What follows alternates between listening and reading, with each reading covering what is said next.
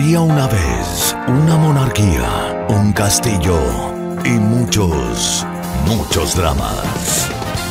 Teleseries de todos los tiempos, series que te atrapan, películas imperdibles, contadas por ellos, tus dramáticos favoritos, Jorge Sepúlveda y Víctor Schwenke, ya están contigo. Aquí comienza Reyes del Drama.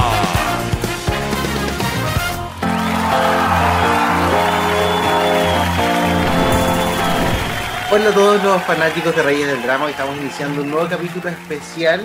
Hoy tenemos el agrado de recibir a una tremenda actriz chilena. Desde la primera temporada queríamos entrevistarla y por fin lo logramos. Dueña de más de 30 años de trayectoria en la actuación, viene de una familia de artistas muy talentosos como son Gloria Muchamayer y Jorge Guerra. Y por estos días la podemos ver en Verdades Ocultas. Se trata de la mismísima Catarina Guerra. Cata, ¿cómo estás? Hola, muy bien, ¿y ustedes? Bien, un honor tenerte aquí, por fin. Por fin concretamos. Sí. Hace dos años Dejamos que a- estábamos pololeando y ahora Sí. ya se produjo el encuentro. Sí, el matrimonio. El Madrid. Sí. Hoy estamos hablando, Jorge, nada más y nada menos que con Silvana, que con Antonia eh, y otros Perla. tantos personajes que, sí, con Perla y ese famoso video que se viralizó eh, de Mujeres de Lujo, donde le hacen la famosa pregunta. Ya vamos a estar conversando de eso Sí. y mucho más porque vamos a hacer un repaso histórico de la carrera de esta querida actriz Catalina Guerra. Así es. Queremos partir, Cata, hablando de cuando tenías 12 años, cuando se grabó la primera teleserie a color, eh, donde tu madre, Gloria Muchemayer, era una de las protagonistas y la asesina en La Madrastra. Tú la acompañabas al set de grabación, por lo que tengo entendido. ¿Cómo recuerdas estos inicios, donde parte este bichito de la actuación? Eh, yo desde que tengo uso de razón acompaño a mi mamá, a- acompañé a mi mamá al teatro y luego a los sets de televisión. Entonces esto no parte a los 12, esto parte, no sé, el año eh, 74, 73, en, en la sala del Ictus, ahí en, Merced, que la Gloria eh, empezó ahí trabajando como actriz. Entonces, a los 12 años yo ya sabía lo que era esta profesión, sabía lo que era el trabajo, obviamente, pero la teleserie como, como tal, el fenómeno televisivo no, no lo había vivido nunca. Y fue muy loco porque fue una revolución lo que causó el final, el final de la teleserie. Sí. Eh, a ver, ¿qué te cuento? Lo que siempre mi mamá dice que eh, fue muy loco porque habían, estaba, había mucha expectación nacional con respecto al final de la teleserie. Entonces eh, se hicieron como cinco finales distintos. Entonces, donde los cinco candidatos a ser el, el asesino tenían que grabar cuando mataban a Patricia. Entonces grabaron los cinco actores el, el final y el día que salía al aire el capítulo había que grabar la, la escena ya donde se declaraba que era el asesino y Oscar Rodríguez le pasa un sobre a la Gloria y le dice, toma, léelo en tu casa. La Gloria se va a la casa, lo abre y dice, tú eres la asesina. Qué heavy. Esta es una maricona, esta es una maricona porque si el personaje no tenía por dónde ser la asesina. O sea, Sí, yo vi la todos eran los candidatos perfectos, pero no había un motivo, era como muy en es- como antojadizo, por llamarlo de alguna manera. Y em, se, grabó esa se grabó esa escena, salió el, el capítulo al aire.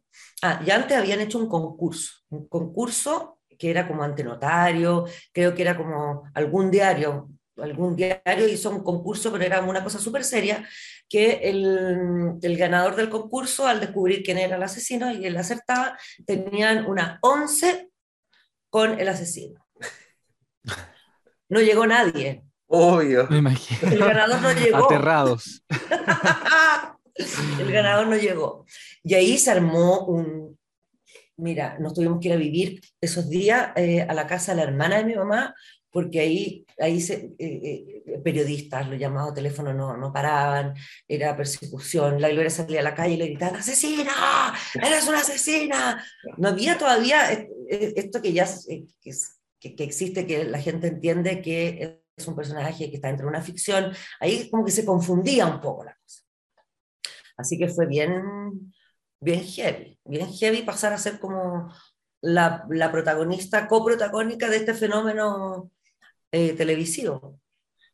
¿Cómo fue para ti esto, ver a tu mamá en la pantalla, acompañarla a los sets de grabación? Ya nos contabas que partiste acompañándola en el teatro, en el Ictus y en la Católica, parece.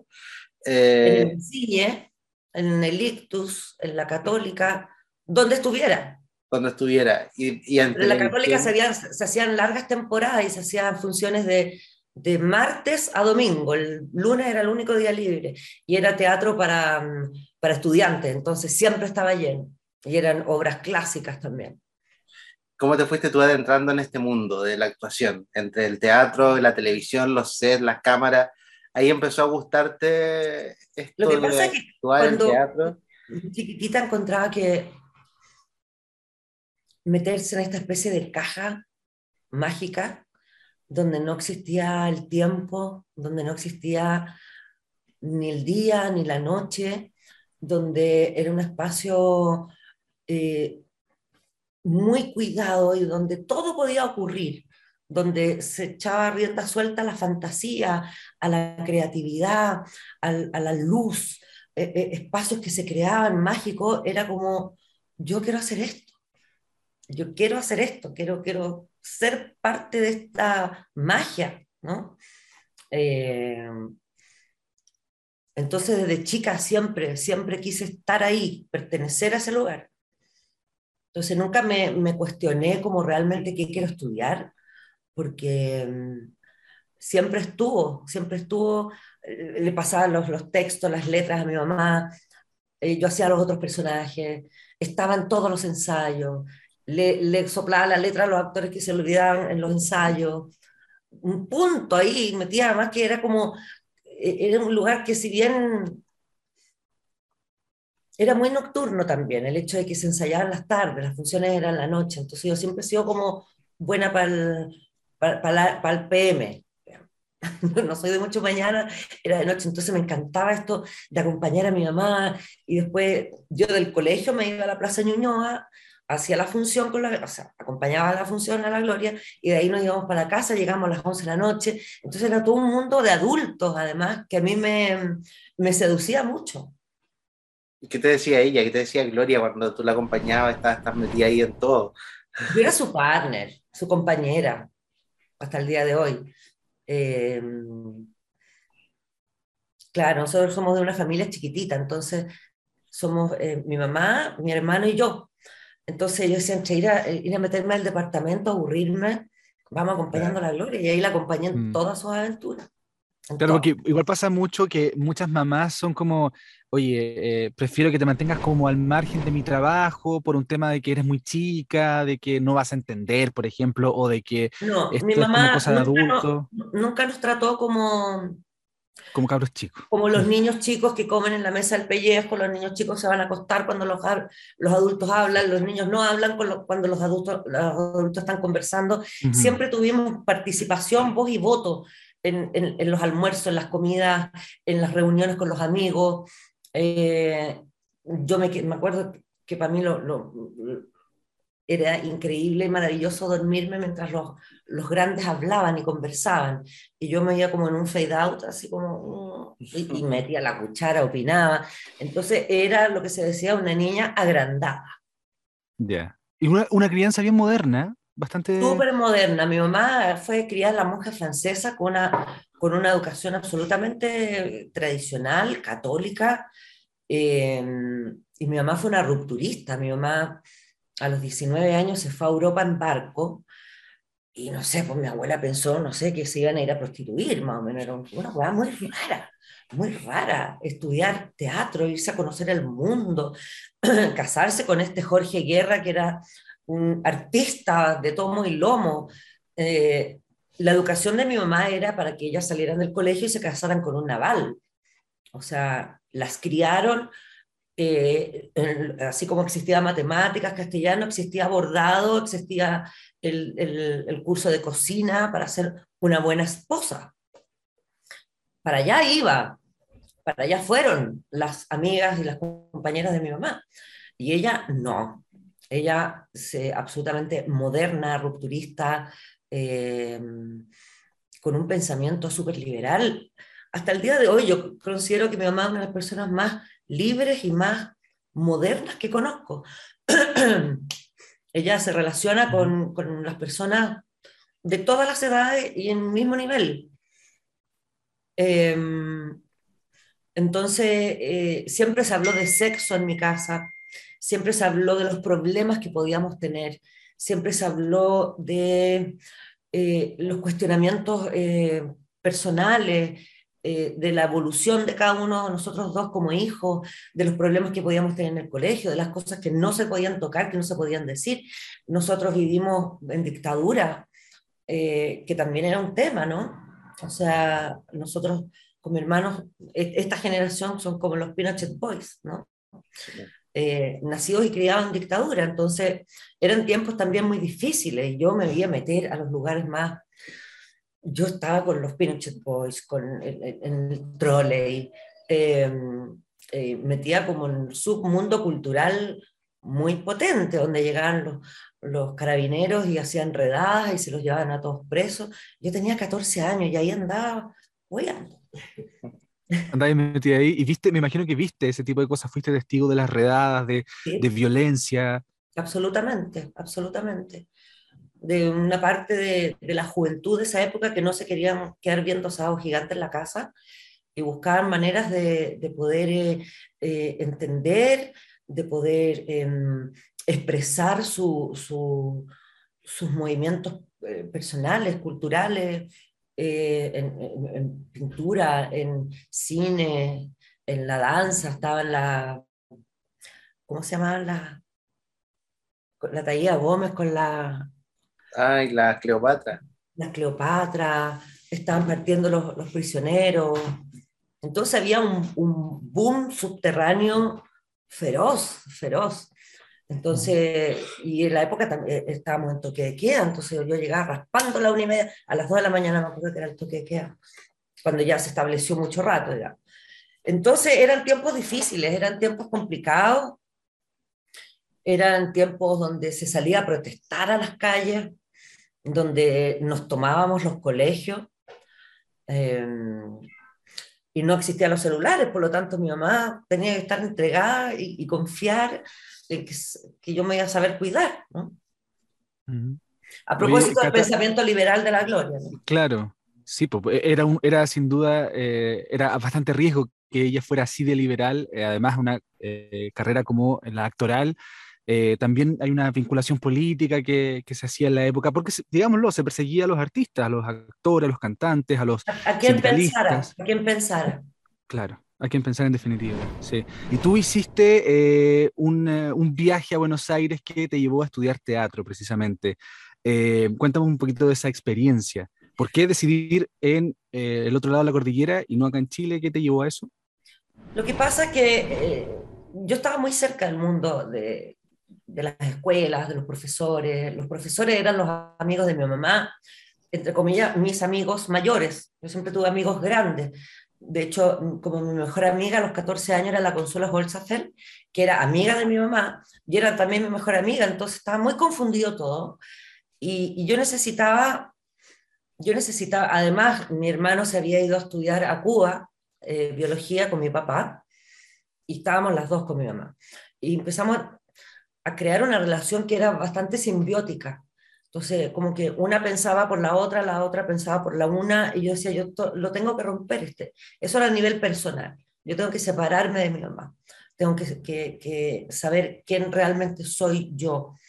A eso se le sumaba que yo no quería estudiar acá en ninguna de las escuelas porque los profesores eran, mi, eran los amigos de mi mamá. Entonces, o sea, cualquier, esto era lo que yo pensaba, a lo mejor no, no ocurría eso, pero mm, si me va bien va a ser porque soy la hija de la Gloria mucho mayor y si me va mal, ah, no le llega ni a los talones a la mamá. Entonces tenía como un, una carga ahí que yo no, no, no me sentía libre para estudiar acá eh, y con una presión que es exactamente lo que uno no tiene que tener en las escuelas de teatro. En la escuela de teatro uno tiene que darse el espacio para la equivocación, porque mientras más te equivoques, más vas a saber cuál es el camino. Y yo no me sentía cómoda, no me sentía libre.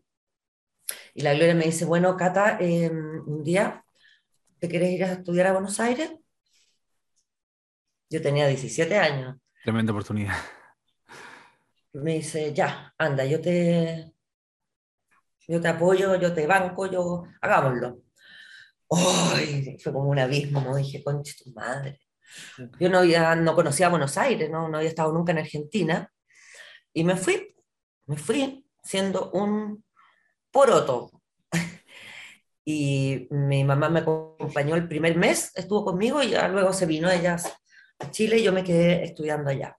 Era una escuela que era como un símil de lo que podría ser el Fernando González. Ya. Allá todo el mundo estudia teatro, los argentinos son, todos estudian teatro, los taxistas, los choferes, los mozos, como que parte como de, todos analizan y estudian teatro. Entonces, eh, hay muchas escuelas y no todas son buenas. Eh, está la universidad también, pero ellos terminan de estudiar en la universidad y se van a estas escuelas que son más chicas como perfeccionarse. Y yo parte el tiro por la escuela chica. Y, y ahí hice mi carrera, y ahí empecé a vivir, porque en realidad una de las cosas también que yo necesitaba era como le pasó a mi mamá a sus 17 años, era como conocer el mundo, yo necesito saber qué está pasando afuera, ¿no? Veníamos de una dictadura, todos muy encerrados, por lo tanto esta posibilidad de, de, conocer, de, de, no ser alguien, de no ser la hija de, era algo que a mí me permitía una, una mayor libertad. Por supuesto, y a ella le tocó actuar también en, en Buenos Aires, en Argentina. Estuve estudiando tres años y el último año me llamó el director de la escuela eh, Agustina Leso para, para trabajar en un montaje que, mm, que yo dije, ya, con esto cierro. O sea, era como la guinda la torta y, estuvimos una temporada en Corrientes, en uno de estos teatros chiquititos, obvio. Em, y ahí yo dije, ya, con esto se cierra este proceso y mm, le fue súper bien a la obra y, y ahí yo sentí que, habíamos, que había terminado una parte importante de mi, de mi eh, educación. Yo ya me sentía segura, yo iba a volver a Chile siendo la misma hija de la Gloria Muchmayer, pero ya con recursos ya sabidos, ya, ya me había equivocado, ya sabía que esto realmente era lo que me gustaba, sabía cómo sentirme cómoda. Eh, entonces, eh, me, ese diciembre vine como todos los diciembre, a pasar las fiestas. Hice una prueba de cámara con Ricardo Vicuña para hacer una, un personaje de una teleserie, que ustedes sabrán cuál es, porque yo no me acuerdo cómo se llamaba la primera. Acerca de más. Acerca de más. Son muchas teleseries. ¿Cómo fue esta llegada a la televisión? ¿Había algún recelo también por ser parte? Porque claro, pasaste casting, pero también era, seguía siendo la hija de la Gloria y de Jorge. Yo no recuerdo, fíjate, quizá eran tiempos donde había más, menos comidillo, quizá. ¿no? recuerdo de haber sentido que, que hubiera cierto rechazo o, o, mala onda, para nada. Todo lo contrario, me sentí muy bien recibida, muy bien recibida. Em, conocí a la mayoría de los actores con que con que estaba trabajando. También no es que yo haya salido del colegio y me haya metido a, a, trabajar en la tele, sino yo venía de una, una, formación. Claro. Entonces no era tan como... Eh, igual yo tenía, tenía, tenía que demostrar de alguna manera que a pesar de ser la hija de la Gloria, había algo, había algo que mostrar, había algo que, que ofrecer, digamos. Eh, pero eso solo me lo, dio, me lo dieron los años en, en Buenos Aires por supuesto. Y después del 91 llegas a un clásico del humor que es Medio Mundo, donde estás con estos tremendos íconos del humor, Andrés Rillón, Julio Jung, tu mamá, ahí Gloria también. ¿Cómo entre, medio, tuve una hija. Sí. Antonia. parte de esto, de Medio Mundo. Em, entrar a Medio Mundo para mí fue una especie de escuela, un máster. Eh, fue realmente una experiencia eh, atómica, porque era trabajar con, con, gente muy loca, gente que estaba con una imaginación desbordada desde un lugar absolutamente absurdo, único, eh, y donde nos ponían a prueba todo el rato. Nosotros éramos como el chamico, era como la, galleta molida del, del, paquete. Entonces nos, nos, decían, ya, ustedes vayan, váyanse a, nos decían, váyanse a un café que está en la esquina y traigan 50 gags. 50 gags. 50. O sea, un gag es como que uno está, llega una persona, tú le dices algo a la otra y se produce un chiste. No es ni siquiera un sketch. Entonces era súper difícil, por eso decíamos, ya, ¿qué es gracioso? Entonces hicimos una escuela del humor ahí, eh, con, los, con la reina y con Izquierdos, que éramos los, caros chicos. Y yo también trabajé con los Aujarana de esa, en esa época. Entonces era entretenido porque era todo un elenco que funcionaba junto. Entonces grabábamos todo el elenco todos los días y, en, en, muchos sketches aparecíamos sin tener ningún rol definido. Había que inventar ahí. Entonces realmente era como ir a disfrazarse y meterte en el sketch como sea y robar un, un, un, texto y que la cámara te enfocara o hacer algo entretenido o si vas a hacer una, no sé, una, una persona que abría la puerta, que esa persona fuera extraña, que tuviera algo especial, que eh, estuviera embarazada, que no pudiera caminar, inventar cualquier cosa, todo, todo cabía ahí. Sí. Y, y, medio mundo era mucha, mucha improvisación. Esas reuniones de directorio que eran, pero muchas veces no podíamos grabar era demasiado delirante. Sí. Entonces es como, wow, qué tremenda oportunidad. Oye, Cata, y por ejemplo, ya avanzando también en lo que es el mundo de las teleseries, en el 92, protagonista es Fácil de Amar, una, una teleserie muy exitosa en audiencia, em, que venía ¿no? de malos resultados anteriormente en Canal 13. Em, ¿Cómo recuerdas esta, el, el, paso por esta teleserie también con un contexto personal súper difícil para ti? Tú lo dices por lo de la muerte de... claro, la muerte ah. de tu marido y había sido mamá hace poco también. Eh, a mí el trabajo me, me, salvó, me salvó de, yo creo que una, de una súper depresión, siempre cuando hay una muerte de alguien muy cercano y sobre todo cuando es algo tan dramático y tan, tan inesperado, eh, es, es muy, muy heavy muy heavy, sobre todo cuando uno no tiene una ideología muy clara. Yo no era católica, no era budista, no. yo no sabía qué pasaba con la gente cuando la gente se moría. ¿no? Y el hecho de tener a la Antonia, que tenía cinco meses, y tener trabajo, a mí me, me ayudó mucho a, estar de pie. Eh, no por eso no hacer un trabajo profundo de, de estar conectada con la tristeza, con la pena, con la pérdida, por supuesto. Eh, me acuerdo que lo, el, el último capítulo fue súper feroz porque, porque se moría Guido, Becchiola, ¿no? Entonces me acuerdo de haber dicho, era todo el capítulo, mientras todos los demás festejaban y se casaban y había risas y tragos y, brindis, estaba esta otra parte de la, del cuento de la teleserie que era en esta cama, los dos como de blanco, casi como en el cielo, con esta, tengo la sensación que había como esas típicas marcadores de... de, los signos vitales, claro. De los signos vitales y, y, con páginas y con páginas de texto que yo tenía que hablarle a este marido que se me estaba yendo. Y yo decía, claro, esta es la maravillosa oportunidad que tienen los actores para, para poder hacer en, en la ficción lo que no se puede hacer en vida. Claro. Entonces yo dije, voy a usar, me voy a usar a mí misma, gracias a Dios que fue una vez nomás, porque si no uno termina como, como trapo, sí. de poder despedirme de, del papá de la Antonia a través de esta escena también, ¿no es cierto?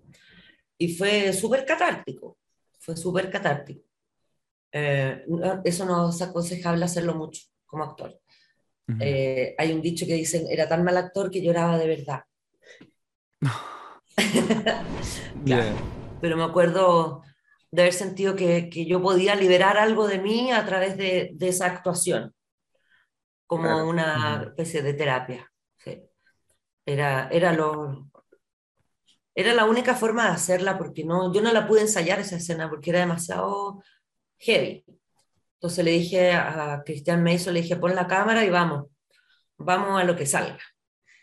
Entonces, no era algo que yo tampoco te... Yo después lo vi así como les estoy contando. Yo en ese minuto me lancé, ¿no? Y dije, wow, fue como un exorcismo, como una liberación.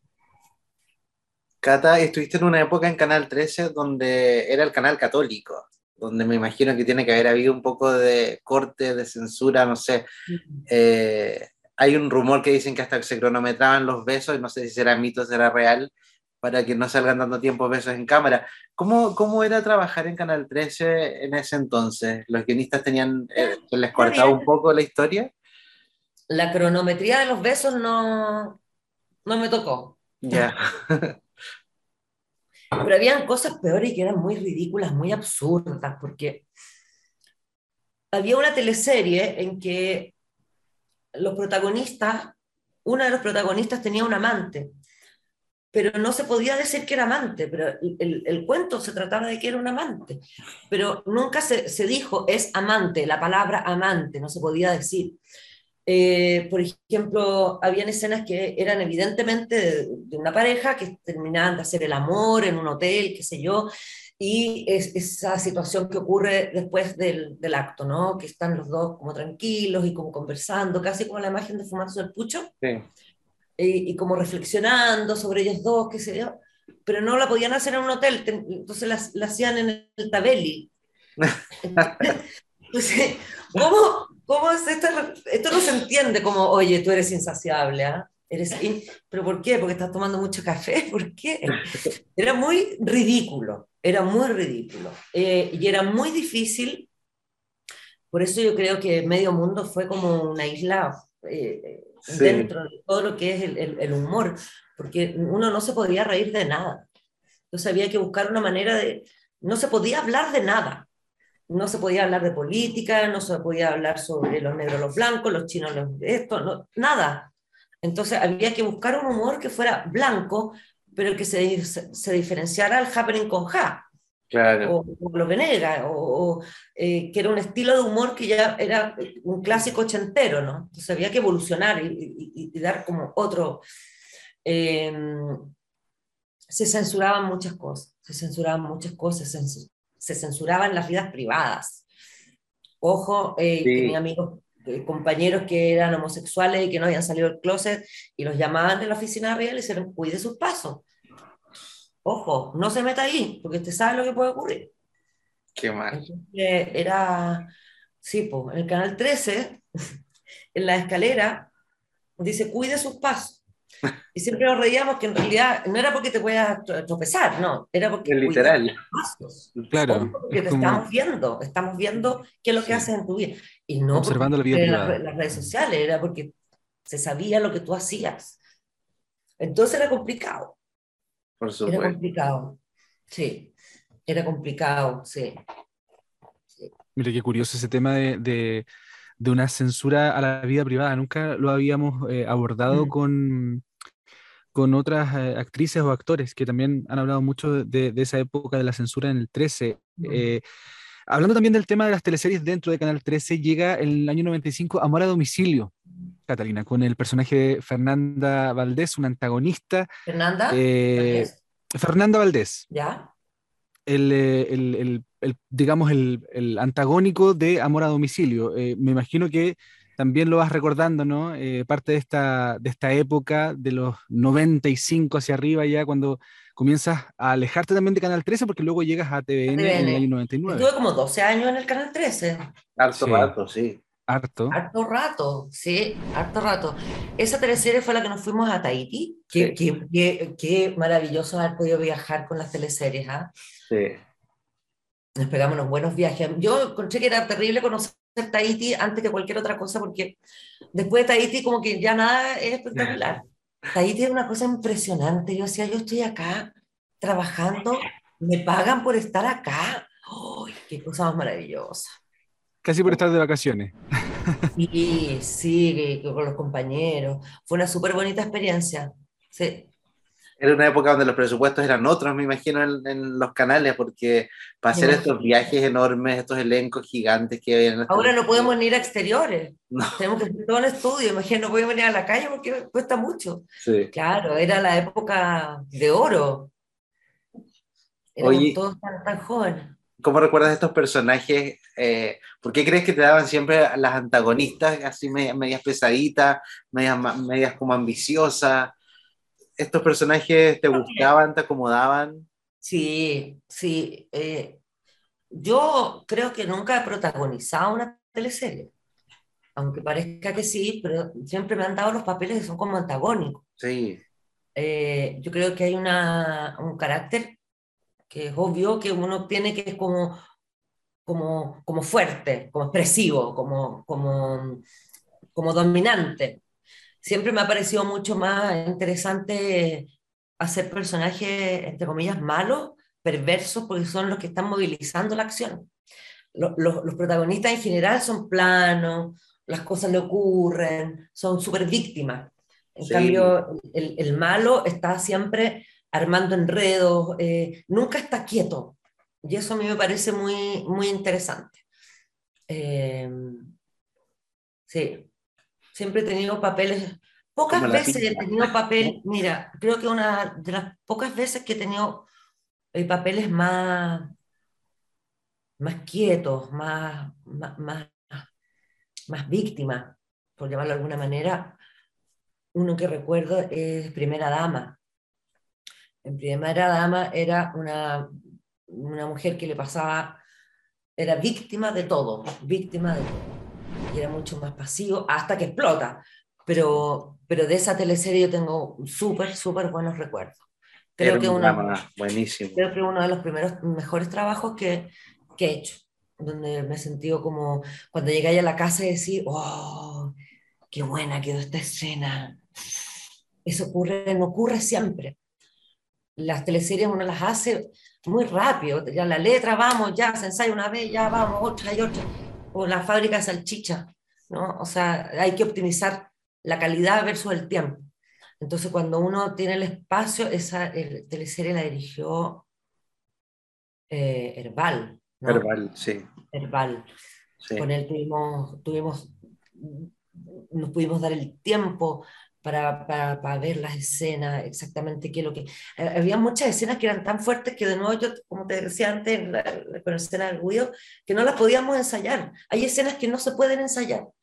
Yo le decía, ya, dime, no sé, pues a las 9 de la mañana yo tenía que entrar al set como si estuviera, me hubiera tomado, eh, no sé, cuatro botellas de champaña, tenía que estar ebria, pero totalmente ebria, gateando por el piso y hablando por teléfono y, de repente, y después llegaba la Carolina Regui, la mandaba a la cresta. Entonces, muy curada además tenía que estar, pero no tan curada para que no se me tenía que entenderse lo que yo estaba diciendo y transmitir un estado. Y un- y- entonces le decía a Herbal, eh, dime dónde, cuál es el movimiento de cámara.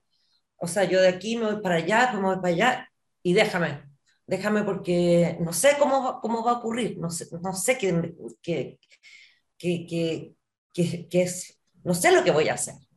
Entonces, eso eh, habla también de la confianza que el director le tiene a uno y que uno también se entrega a, a, a la situación de, de la manera más genuina, ¿no? Sí, Sí. totalmente. Sí, Entretenido, eso Eh, a mí me encanta. Me encanta no saber lo que va a pasar. Sí, como, como esta, claro, lo, lo imprevisible. Eh, Sí. El año 97 tú eh, ya realizas tu última teleserie en Canal 13, que es Playa Salvaje, eh, con la que se marca también un poco ya al fin de los años 90, que fue una teleserie eh, muy vista, de hecho en su momento fue la más vista hasta que fue destronada por otras de Televisión Nacional, por ejemplo. Me imagino que también hay sentimientos encontrados de decir, ok, hasta aquí llego en Canal 13, vamos por nuevos horizontes. Tengo, el recuerdo, creo haber terminado mi, mi, mi pasada por el Canal 13, no renové el contrato y me fui a tener guagua. Y luego volví a TVN ya con una guagua hecha. Y luego en Pucón, me acuerdo haber estado como con la guagua así, me encontré con la Kena Rencoret en un supermercado. Y me dijo, Cata, hola, ya tenemos que trabajar juntas. Y, y ahí me fui a TVN. Fue así de... de Ah. Tú vas a ser la mala de la teleserie, te dijo. ibas a ser la mala. Y ahí creo que fui a hacer aquelarre, ¿o no? Aquelarre, Aquelarre. sí, con Silvana Aquelarre. Montes. Silvana Montes, nos reímos. Con el doctor Pastel, el haciendo esa, haciendo esa teleserie. Tuvimos Oye, que aprender a andar a caballo. ¿Mm? Sí, qué buena teleserie. Por lo Sí. menos a título personal, No sé, en tu caso, ¿cómo, cómo lo ves? ¿Cómo ves a Aquelarre? ¿Qué recuerdos te trae? Me trae súper buenos recuerdos porque trabajar con la Coca Guasini es un placer. Entonces, era, tenemos, somos muy amigas también, entonces inventábamos tonteras. Eh, generalmente teníamos que trabajar en exteriores porque teníamos el campo de las flores. Sí, entonces, eh, teníamos poco estudio, entonces era muy entretenido porque era como salir a exteriores y estar como arriba de los caballos. Era un, un súper juego eso. En los invernaderos. En los invernaderos, con la Lucy Salgado. Con la Lucy Salgado, sí. Oye, ¿cómo fuiste construyendo a Silvana? Porque siempre le preguntamos a los actores por algunos personajes cómo, cómo empiezan a armarlo. Porque Silvana es un personaje que todos nos recordamos y lo tenemos fresquito porque también hubo una repetición hace poco de Aquelarre. Entonces sí. eh, marcó mucha tendencia también, cómo era de mala, de manipuladora, hacía sufrir al pobre Bastián. Sí, sí, ese es el recuerdo, que era muy mala, era muy mala, pero eh, era ambiciosa. Sí. Era ambiciosa y, y, y sobalomo, por no decir otra palabra. Uh -huh. eh, era armada como cofradía con la, con la coca y, y, con ciertos rasgos lésbicos, decía ella. Sí, ciertos sí. rasgos lésbicos, como ¿Cierto? que masaje, Sí. como que era una cosa media rara, como que eh, un día como que se nos ocurrió y dijimos, desarrollemos un poquitito e- esta parte. Em, yo tengo, tengo, tengo recuerdos de la cantidad de teleseries que he hecho, eh, bien, eh, es como una especie de engrudo el que tengo. ¿ah? Ya. Como que decir, mira, como que hablar de cada personaje como, como si lo hubiera hecho ayer me cuesta, porque en realidad, claro, la Silvana era mala, era como, eh, trataba pésimo a la, a la Sí. era revista. eh, Igual se notaba que tenía mundo, a pesar de estar en un pueblo recóndito, se notaba que tenía educación. tenía que ser que- distinta, tenía que, tenía que no pertenecer al mundo campestre. Claro. sí. Claro. Hacía mucho notar la diferencia y, Sí. con tintes clasistas. Sí, era lo peor. sí. Oye, de ahí pasamos uno a Amores de Mercado, la teleserie más exitosa de la historia, pero con un personaje que a, a tu juicio es uno de los más fomes que te ha tocado, ¡Qué mala cueva! ¿cierto? Súper fome, súper fome. Bueno, así es la suerte. Esta cuestión es, un- es un- es una tómbola. Ese es un personaje que yo me acuerdo, le he dicho a la Kena, Kena, estoy sirviendo café hace como dos meses. ¿Qué, qué es este personaje? ¿Para dónde va? Eh, y ahí como que parece que le pusieron un poco más de participación, pero era fome, Sí. Súper Cuando se- Cuando se involucraba con el, eh, ¿cómo se llama Jorge? El, Claudia Redondo. Con el Con el personaje Claudio Redondo. Yo me acuerdo de una escena que nos quedábamos encerrados en el ascensor y ahí partía nuestro romance. Sí, po. se, queda- se, se a perder el, el ascensor y, Mm. ahí, claro, él, él como que se pasaba películas, tú le dejabas muy en claro que no, y, pero de a poquito empezaba como... Claro, porque había jerarquía, había ciertos Sí, estatus que no se podían vencer. Sí. Si yo era como candidata para Cruzcoque, Claro. Sí, sí, sí. claro. Sí, Antonia se llamaba ese personaje. Y de ahí se dio mucho esto de la comedia igual. Yo estaba recién separada, me acuerdo. Y la polola de mi marido se llamaba Antonia y yo dije, me voy a llamar Antonia. Y le dije, "¿A qué me- me quiero cambiar el nombre, ahora me llamo Antonia. Oye, y en esta parte, en esta etapa empieza a pasar más a la comedia. Eh, después viene Margot de Pura Sangre, que me acuerdo que ya con el Oye, caballo a la casa. Qué cosa más Y entretenida. me tocó con la Coca Guasini, ahí, También con la Coca Sí. y con, con la Anita Reeves. Edgardo Y Bruna. con eh, Bruna, con Ñeco, con la Paola Giannini. sí. No, ese lote era, era, era muy, muy, muy entretenido, delirante, delirante. Pues sí, les ter- terminé durmiendo entre medio de ellos dos. Porque se quería apropiar de todo lo de ellos, hasta del marido de ella. Y Sí. tenía la casa dividida con una línea imaginaria.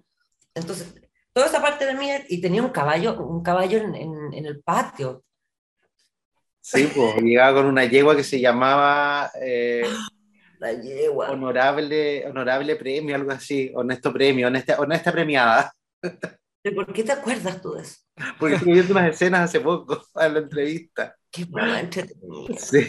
Qué placer, qué placer. qué placer hacer comedia. Ahora como que me doy cuenta porque pasé como dos años haciendo drama terrible con, con verdad oculta y que cansa, es súper cansador.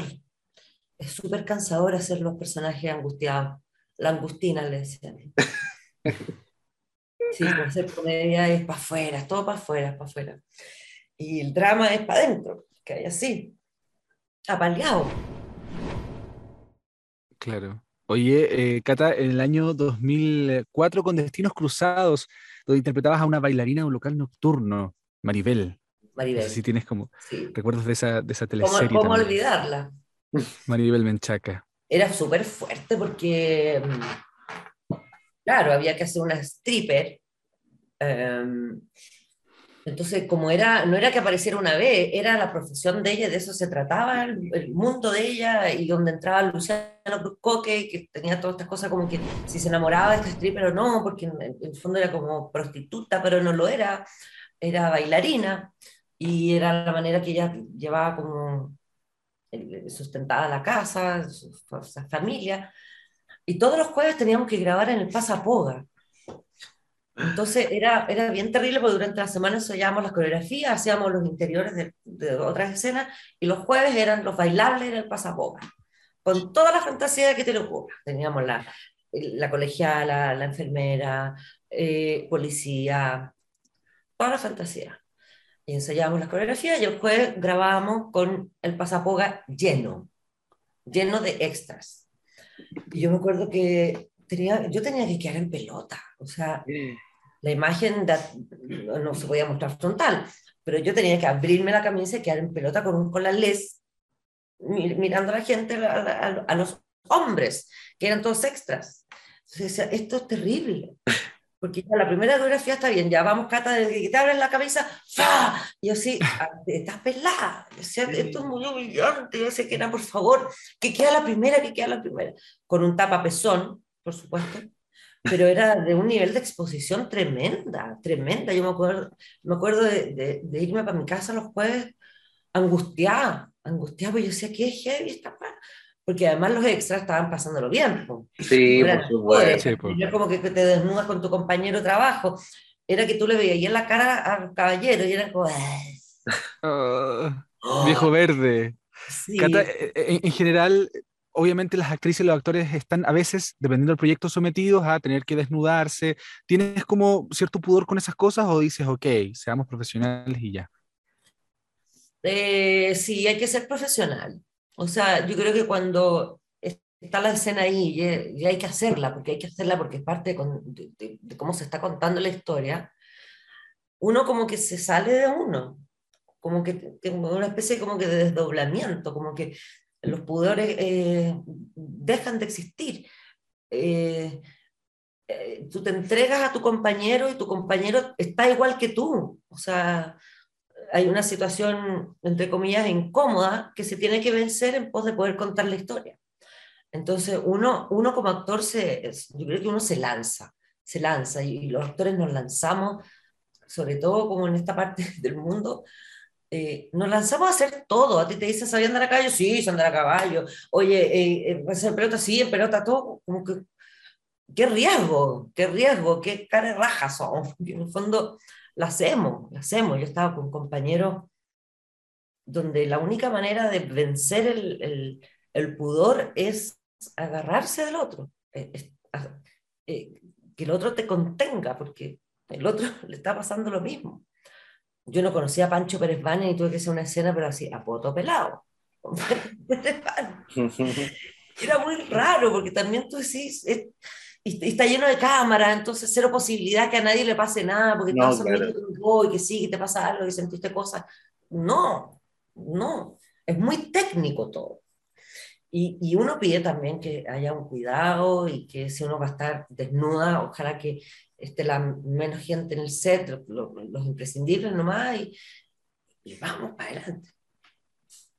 Oye, donde sí te lanzaste también con todo fue Mujeres de Lujo el año 2009, con Perla, este tremendo personaje, en esta tremenda teleserie que también tenía, tuvo algunos problemas al inicio de las grabaciones, grabaciones. No solo algunos problemas, en la teleserie que han pasado más cosas que yo... Muerte.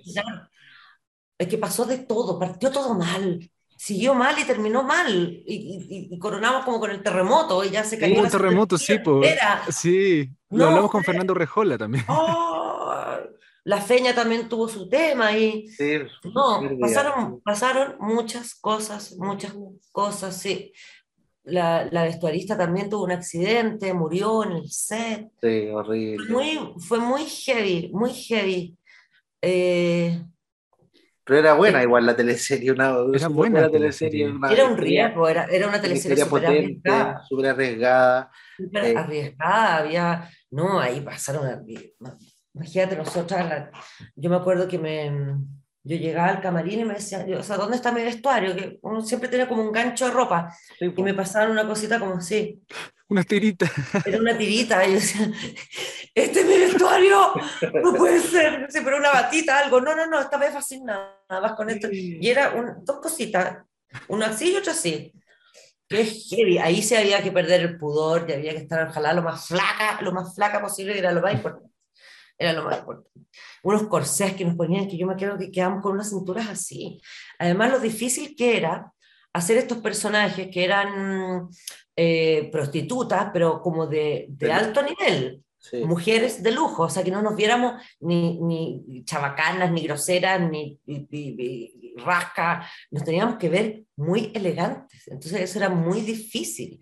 Desde la tela de los corsés que mandaron, mandaron a comprar zapatos para todo el elenco y llegaron todos zapatos 42 que no le, a todos les quedan grandes. Se mandaron unos condones de producción, pero heavy, heavy. Y, y era, era, era, era, era como, eh, finalmente terminaba siendo gracioso porque ah, teníamos una especie de círculo donde estábamos nosotras bailando y alrededor habían cabinas donde estaban los, los clientes que elegían como en una especie como de jaula a la mujer con que se querían ir. Y de repente nos veíamos todas las 10 de la mañana, pero así llenas porque teníamos extensiones. Yo tenía como 2 millones de pesos de extensiones en mi pelo. Era así, porque habían partido quemándome el pelo. En la primera peluquería que fue. Me, Oh. se me quemó toda esta parte de acá. Entonces terminamos donde un súper peluquero que nos armó los looks, era una cosa, me, ilumi- me iluminaba en el pelo antes que entrar al set. Era un pelo así rojo y crespo y grande. Eh, teníamos extensión de pestañas, eh, eh, uñas, eh, éramos todos como una especie de maniquí. Decíamos que cuando nos saquemos todo esto en qué vamos a estar convertidas. Esa va a ser nuestra realidad y, y, y- con unos tacos enormes bailábamos en, en esta especie como de jaula de mujeres, una hueá muy ridícula, porque de repente teníamos que improvisar y como que bailábamos y cada una se hacía como la más sexy y de repente nos mirábamos y decíamos, ¿qué estáis haciendo, weá? ¡Qué ridículo!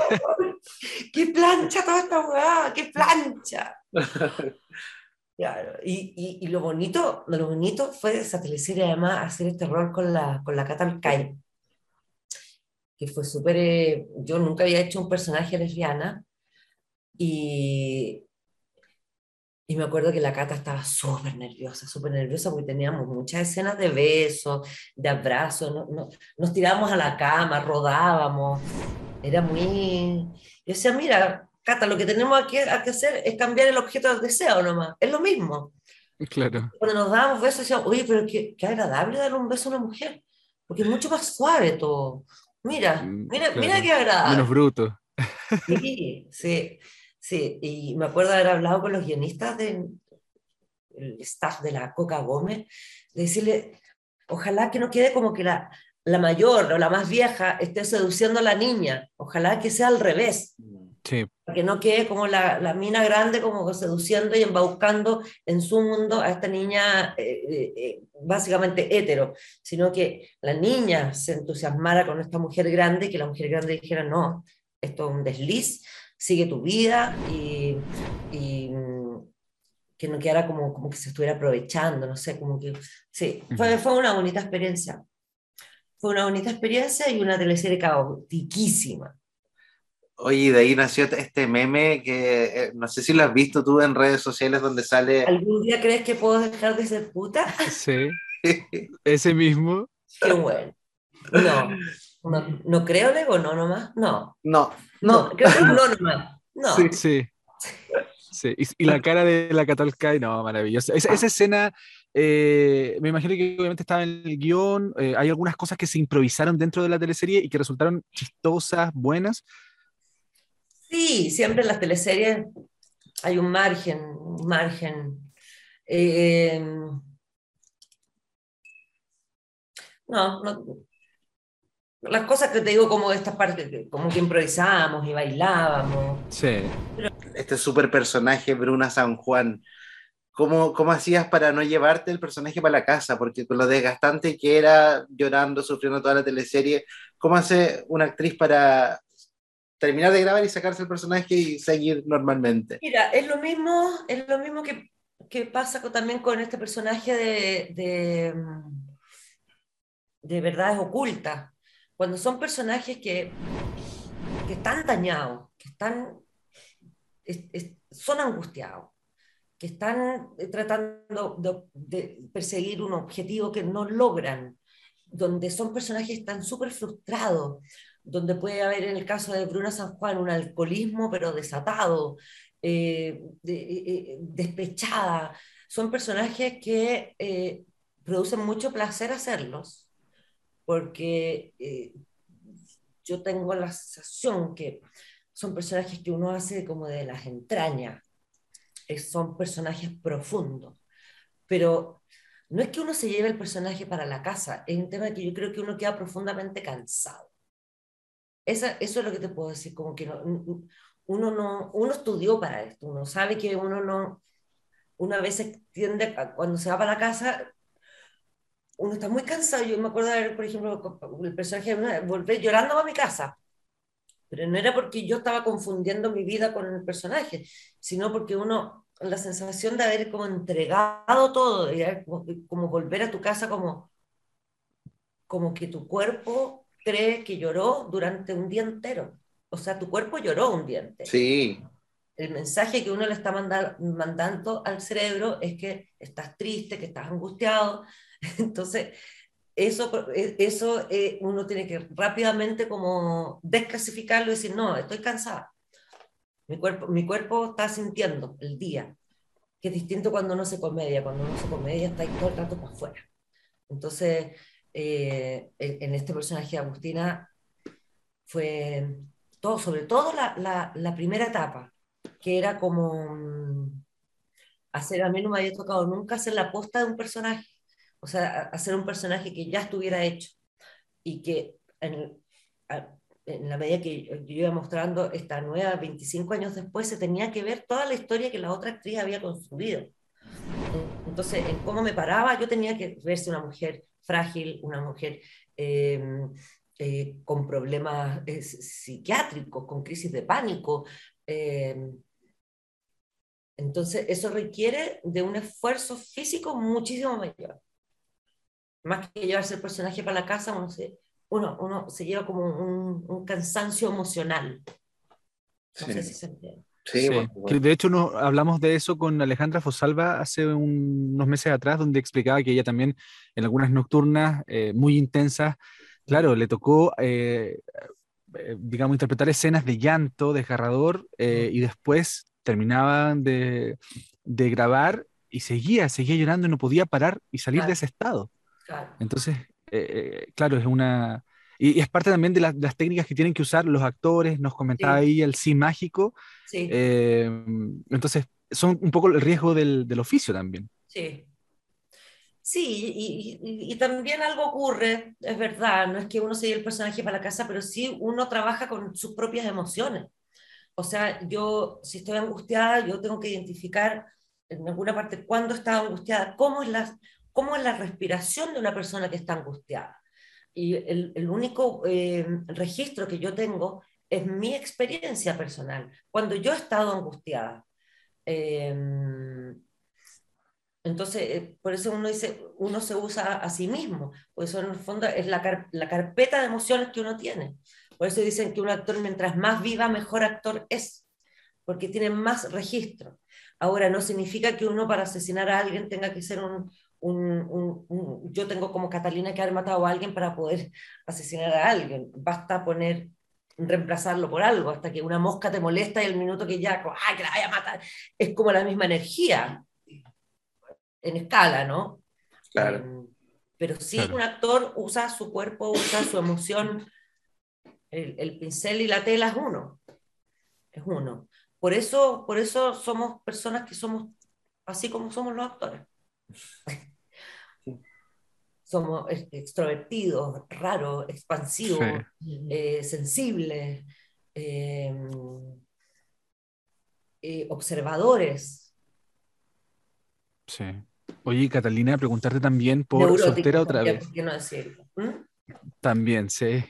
Por Soltera otra vez, esta teleserie de Canal 13 que en su primera entrega, la, la primera parte, le fue bastante bien. eh, luego las siguientes, al parecer, la, la sintonía no los acompañó tanto. eh, después se repitió y también causó mucho rechazo eso.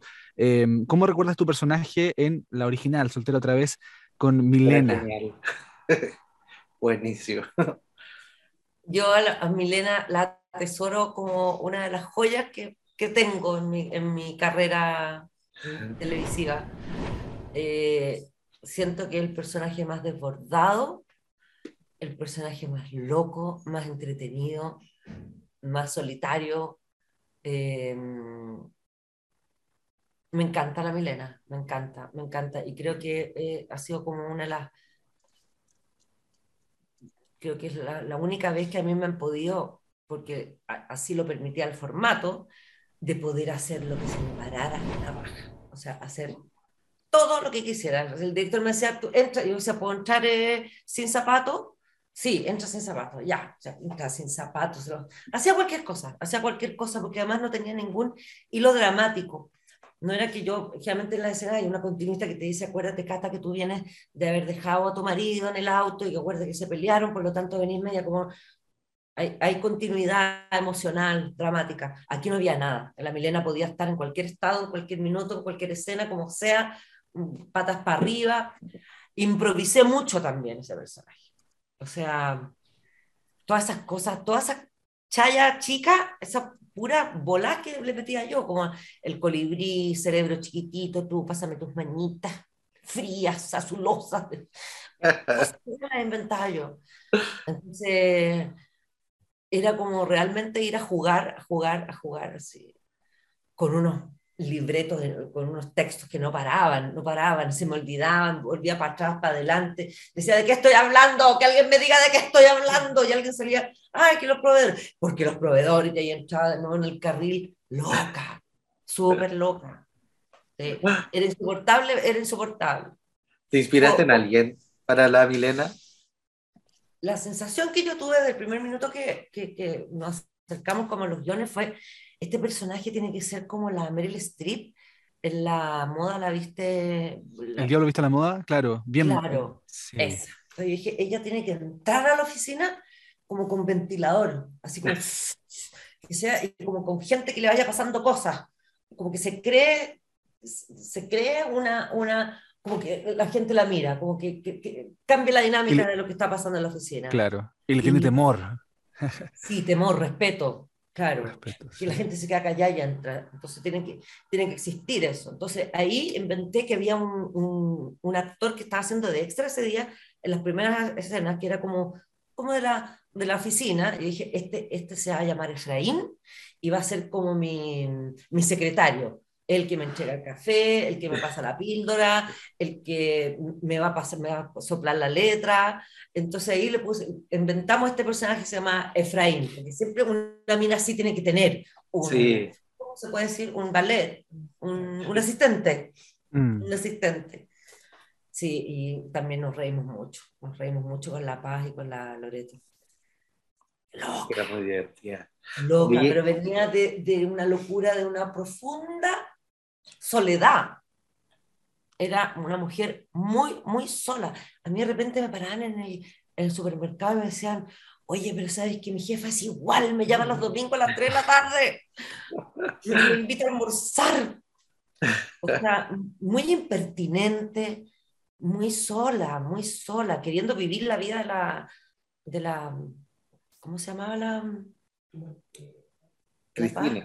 la Cristina, queriendo vivir la, la- la vida de la Cristina. Sí, que era, era, era, buena esa teleserie igual, era muy divertida. unos consejos atroces, unos consejos, todo mal. todo era pésimo, lo que le decía. Todo era pésimo. Consejos nefastos. Alcaldesa de una localidad que ni siquiera conocía. Sí. María Pinto. De María Pinto, sí. ¿Qué opinas, Cata, de, que esta teleserie fue tan exitosa y después causó un poco de, de, resquemor en la gente cuando se anunció la repetición, ya sea por el tema feminista, ya sea por el tema de Herbal? ¿Qué, qué crees que pasó ahí con, con la gente? Yo creo que no sé, yo creo que hay muchas cosas que son inexplicables. Los éxitos de las producciones tienen, son súper... De repente tú le das el palo al gato en un año y al día siguiente todo cambió y ya no es lo mismo. Eh, una teleserie estrenada en el año tanto, pues le súper mal y si la estrenáis dos años después le va la raja. O sea, es súper, ¿cómo se dice? Como, como uno nunca sabe muy bien qué es lo que va a ocurrir. Y yo creo que aquí pasaron todas las cosas como que se atravesaron, todo el movimiento feminista, también lo que tú dices verbal, todo eh, también como que la gente no estaba acostumbrada a que una serie durara tanto rato, primera, segunda, tercera versión. Eh, eh, yo creo que sí, yo creo que pasaron muchas cosas que, que lo jugaron en contra. Así es. Sí, lamentable, pero bueno, son cosas que pasan finalmente en el mundo audiovisual. Antes de, ir cerrando la entrevista y pasar a verdades ocultas, quería preguntarte por el mundo del cine. Yo hace poco vi una película que está ahí en onda media, Calzones Rotos, me encantó. Ah, ¿la viste? Sí, buenísima. Y ahí tú haces, de, haces el personaje de Gloria cuando era joven. Entonces quería saber cómo ha sido tu experiencia en el cine, porque has hecho igual harto cine, yo me acuerdo del Gringuito, de Padre Nuestro, eh, mm. de Super también. ¿Cómo, ¿Cómo ha sido tu experiencia por el, tu paso por el mundo del cine? ¿Te gustaría hacer más? Mi paso por el cine ha sido bien picoteado. Debo de haber hecho como no sé cuántas películas, pero bien picoteadas y con personajes súper distintos. Sí. Eh, creo que eh, hay proyectos, hay proyectos, se viene una película que no les puedo contar, pero se viene una weá heavy. ¿Internacional? ¿Talla internacional? Mm, puede ser, pero, pero se van a acordar de mí en, en un año más. Eh, el cine es algo que eh, es algo, es tan especial porque el cine, uno no tiene que hacer nada en el cine. El cine, imagínate que cada ojo mide cuatro metros, por lo tanto es una forma de transmitir como técnica absolutamente distinta al teatro y a, la televisión. Lo que se produce en las producciones, que se crea como una familia durante un mes, durante dos meses, y, se hacen estas como cápsulas como eh, eh, extraídas del mundo real y tú te metes a hacer tu película, eh, quisiera hacer muchísimo más de lo que he hecho. Eh, me encanta, me encanta y creo que hay mucho por, por, por descubrir ahí todavía. Me parece que, que lo que viene, hay un proyecto súper interesante y creo que ahí voy a poder eh, aprender muchísimo, muchísimo más porque es con gente súper grosa. Buenísimo. Oye, tu experiencia en Calzones Rotos, ¿cómo fue hacer esta, esta película tan entretenida? Eh, fue una, fue una súper buena experiencia. Nos fuimos a, a, Santa Cruz. A Santa Cruz nos fuimos a hacer esa película y todas mis escenas eran de noche. Entonces yo me tuve, tuve que dar vuelta todo mi, mi, horario de vida.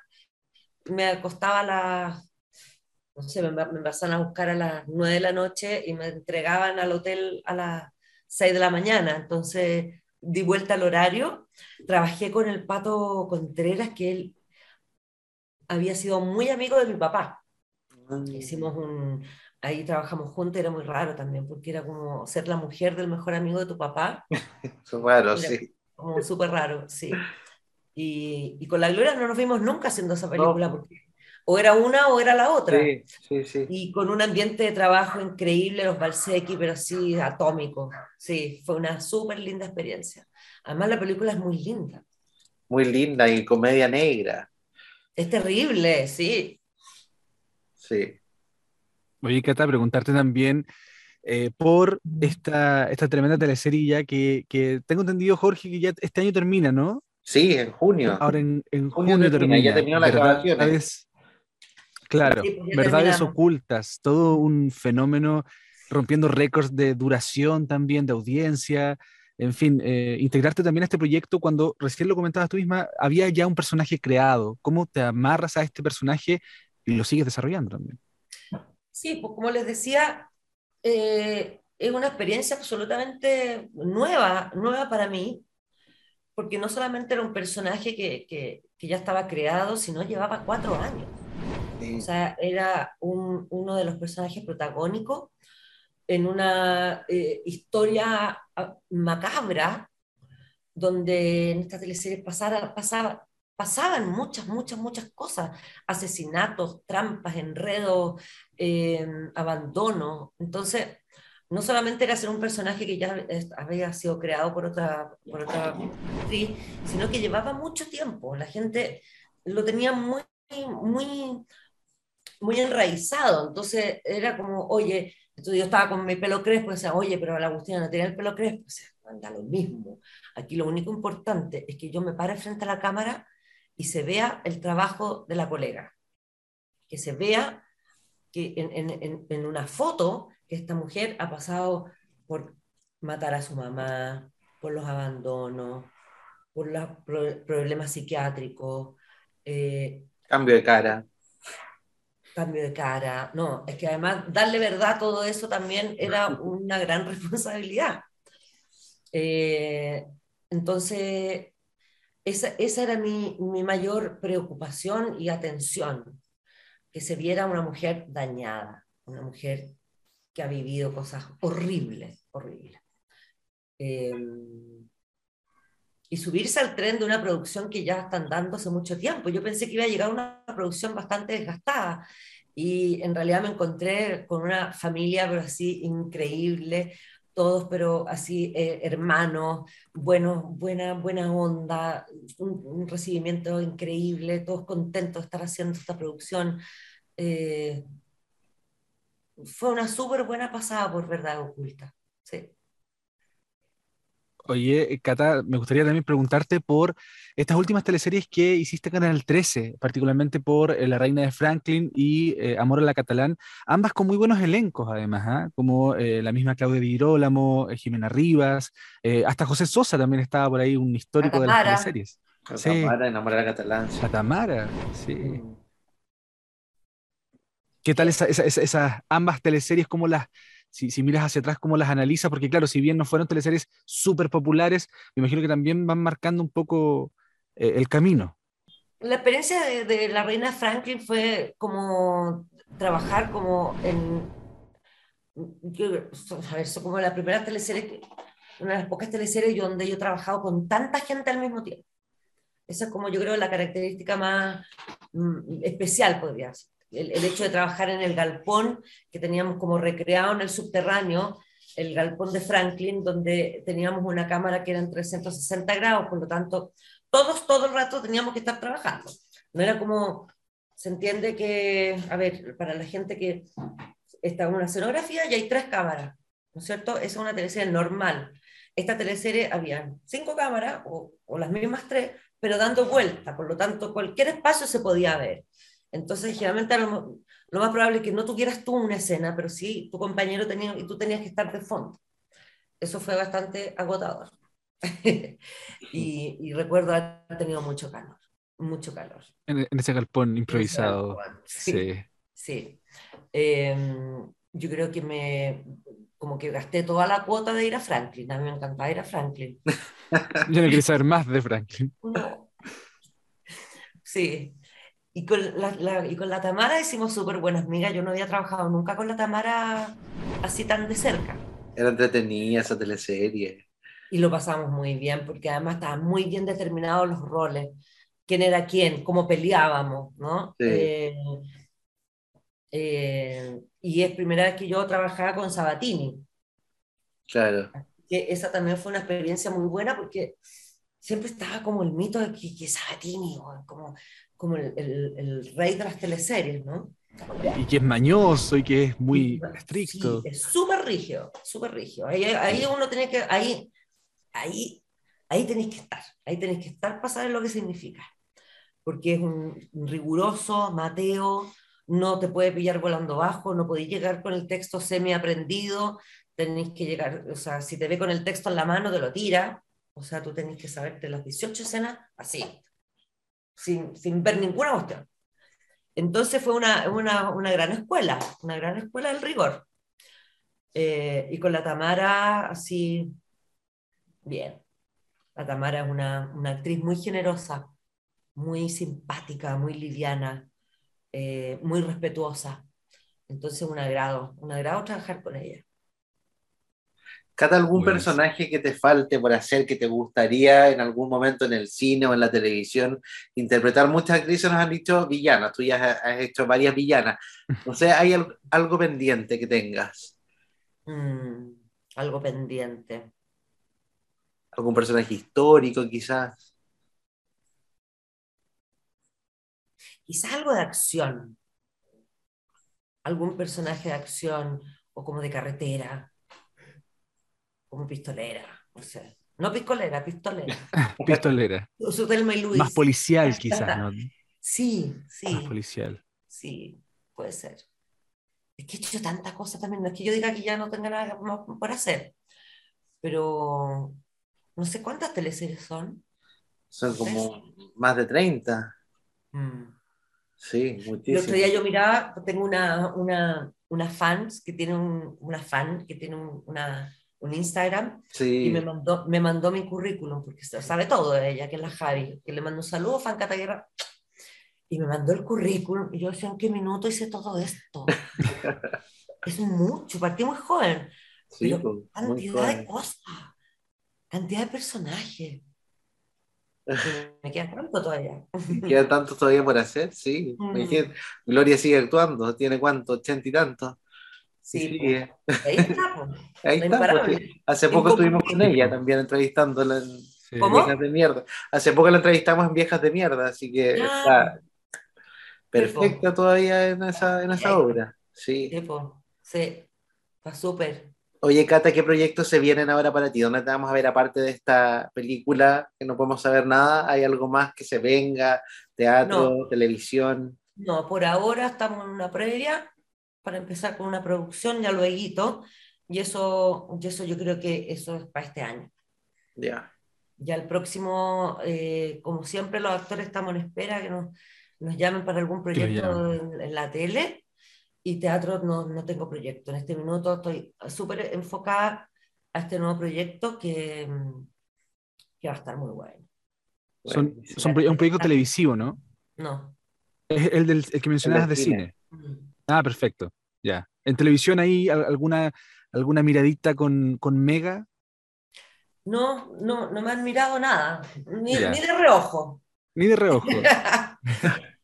Pero tienen muchas producciones, tienen mucha producción. Creo que también el área dramática de Chile, de Chilevisión también se está abriendo. Sí. Así que mm, no hay Mujeres de Lujo 2.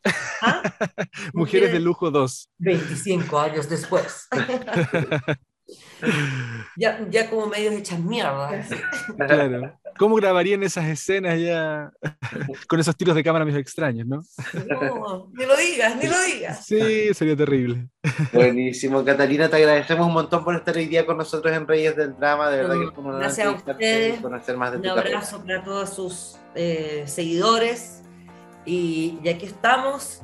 Cuando les pueda contar de este nuevo proyecto, los voy a llamar. Porque bien Muchas gracias, Catalina. Muchas gracias. Un abrazo, que estén muy bien. Gracias a ustedes, que estén muy bien. Cuídate, Un abrazo. Chao. Chao, Escuchar esto implica que te quedaste hasta el final. ya veo, una persona muy dramática. Disfruta nuestros capítulos en Spotify y YouTube. Termina Reyes del Drama.